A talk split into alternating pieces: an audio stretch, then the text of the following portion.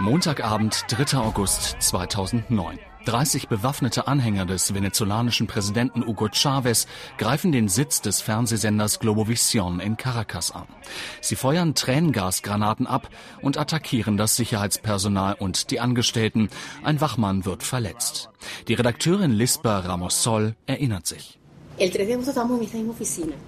Am 3. August arbeiteten wir gerade hier im Büro. Sie haben im Haus Sprengkörper geworfen und mit Tränengas geschossen. Ich war in diesem Moment die ranghöchste Redakteurin und bin sofort ins Studio geeilt, um die Aufnahmen des Überfalls zu versenden. Andere haben die Türen zugehalten. Es war ein riesengroßes Durcheinander. Ich habe dann per Lautsprecher dazu aufgerufen, Ruhe zu bewahren, ohne überhaupt zu wissen, wer gerade zwei Schritte hinter mir steht. Te confieso que yo no sabía si ya dos pasos yo los tenía detrás de mí. Die Mitarbeiter des privaten oppositionellen Senders sind Übergriffe von Schlägertrupps gewohnt. Doch der Terror gegen die Medien, hinter dem in diesem Fall die Chavez-nahe Gruppe Unidad Popular Venezolana steckt, erreicht diesmal eine neue Dimension. Es war nicht das erste Mal, dass wir überfallen wurden. Schon zweimal vorher hatte man den Kanal mit Granatfeuer beschossen. Man sollte ja meinen, dass die Polizei bei so etwas sofort zur Stelle sein würde. Aber es dauerte eine halbe Ewigkeit, bis die Sicherheitskräfte reagierten. Erst nachdem wir die Bilder des Überfalls versendet hatten, kam dann die Polizei. Der Angriff geht sogar dem venezolanischen Präsidenten zu weit. Hugo Chavez lässt Lina Ron, die militante Anführerin des Überfalls, die durch die Überwachungskameras von Globovision identifiziert wird, festnehmen und verkündet dies sogar über die nationalen ihm getreuen Fernsehsender. Solche Übergriffe würden auch bei seinen Anhängern nicht toleriert. Die Realität sieht jedoch anders aus. Bislang gab es über 200 tätliche Angriffe gegen Mitarbeiter von Globovision und Ron ist die erste, die sich je dafür vor Gericht verantworten muss. Die Justiziarin Ana Cristina Núñez Machado. Solange wir hier drinnen arbeiten, sind wir geschützt. Aber der Journalist, der Kameramann und der Tontechniker, die raus auf die Straße gehen, müssen mit tätlichen Angriffen rechnen. Sie werden beleidigt, angepöbelt, bespuckt, getreten oder auch mit Tränengas beschossen. Unsere Leute leben in ständiger Gefahr. Aber wir sind uns unserer großen Verantwortung trotzdem bewusst. Für die Freiheit und Demokratie Venezuelas muss es ein Medium wie Globovision geben geben, dass das alles aushält. Denn der Oppositionssender ist mittlerweile die einzige Stimme im venezolanischen Fernsehen, die einen Korruptionsfall, Missstände im Gesundheitssystem oder in der Bildung publik machen kann. RCTV kann nur noch per Kabel und Satellit an ein eingeschränktes Publikum senden. Zwei weitere einst regierungskritische Sender strahlen mittlerweile unverfängliche Unterhaltungsprogramme aus. Und so ist von den vier Reitern der Apokalypse, wie Hugo Chavez die wichtigsten privaten Fernsehsender einst betitelte, nur noch einer übrig geblieben, den die Regierung wirklich fürchten muss, Globovision. Es ist in der Tat so, dass der Präsident der Republik öffentlich erklärt hat, dass einige Medien Feinde der Revolution, Feinde des Prozesses seien. Und seine Informationsminister haben frank und frei hinzugefügt, dass die Regierung eine mediale Vormachtstellung anstrebe. Dadurch sind natürlich alle unabhängigen Medien Feinde der Revolution. Globovision hat es bisher mit großen Anstrengungen und viel Mut geschafft, eine unabhängige und ziemlich kritische Position gegenüber Präsident Chavez einzunehmen.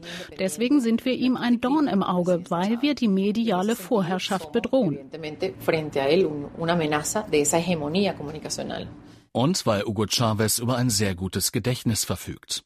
Globovision hatte 2002 den Staatsstreich gegen den demokratisch gewählten Präsidenten Chavez offen unterstützt und sich auf die Seite der Putschisten gestellt.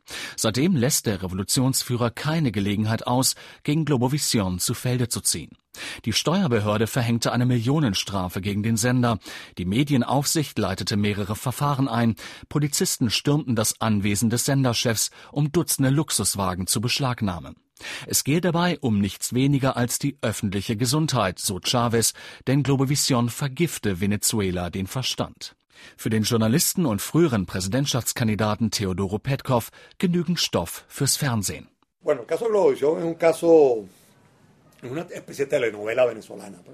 Nun, der Fall Globovision ist wie eine venezolanische Telenovela seitens der Chavistas. Seit Jahren sind wir Zuschauer bei dem Versuch der Regierung, Globovision zu schließen. Alles wird probiert, saftige Bußgelder werden verhängt, etc. Man hat die Absicht, mit Globovision das Gleiche zu machen wie mit Radio Caracas, weil Globovision politisch die Regierung stört.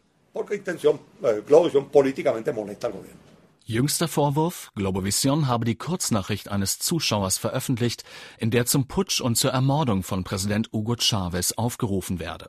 Zum x-ten Male droht die Regierung dem Fernsehkanal die Sendelizenz zu entziehen.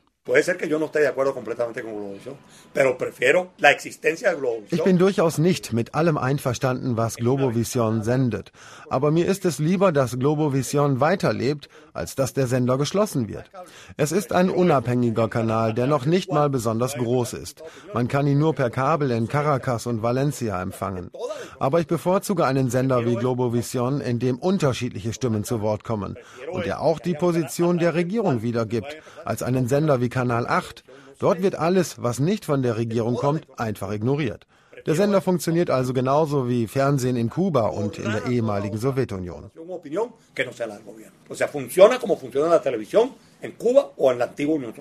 Die Berichterstattung von Kanal 8 ist aber offenbar genau die, die der Regierung auch vorschwebt. In Zukunft werden sogenannte mediale Delikte mit Haftstrafen bis zu vier Jahren sanktioniert. Das heißt, die Verbreitung falscher oder manipulierter Informationen, die die Stabilität des Staates, den sozialen Frieden oder die Sicherheit und Unabhängigkeit der Nation gefährden. So kann nicht nur der Journalist, der eine Information verbreitet, im Gefängnis landen, sondern beispielsweise auch der Lehrer, der sich über die schlechten Zustände in seiner Schule beklagt. Denn alles, was Panik in der Bevölkerung schürt oder Hass und Feindschaft sät, steht unter Strafe. Mediendemokratie à la Chavez. Missliebige Journalisten werden so mundtot gemacht. Anders ergeht es denen, die die bolivarianische Revolution und den Sozialismus des 21. Jahrhunderts tatkräftig unterstützen. Lisba Ramos Soll von Globovisión. Der Präsident des obersten Gerichtshofes wurde danach Botschafter. Der Präsident des Parlaments stieg später zum Minister auf. Die Ombudsfrau für die Interessen des Volkes war dann Leiterin seines Wahlkampfes. Der Vizepräsident bekam den Posten des Generalstaatsanwaltes. Wie unabhängig kann ein Generalstaatsanwalt sein, der kurz zuvor noch der zweite Mann in der Regierung war? Gerne würde Lisba Ramos Sol eine Antwort auf diese Fragen bekommen, am besten von Hugo Chavez persönlich. Für den unwahrscheinlichen Fall, den venezolanischen Präsidenten tatsächlich einmal interviewen zu dürfen, hat sich die Journalistin von Globovision außerdem Folgendes zurechtgelegt. Sie sind ein Produkt der Massenmedien, ein Präsident, der unheimlich oft in den Medien auftaucht. Ein Staatschef, der die Bevölkerung von seinen Ideen überzeugen will, muss aber nicht die Medien für seine Zwecke missbrauchen. Man kommt auf über 2000 Stunden Sendezeit, wenn man die Übertragungen ihrer wöchentlichen Show Allo Presidente addiert. Dabei hatten sie alle Möglichkeiten. Die Institutionen waren auf ihrer Seite, die Bevölkerung sowieso. Und wegen des Ölreichtums hatte kein Präsident zuvor solche finanziellen Möglichkeiten.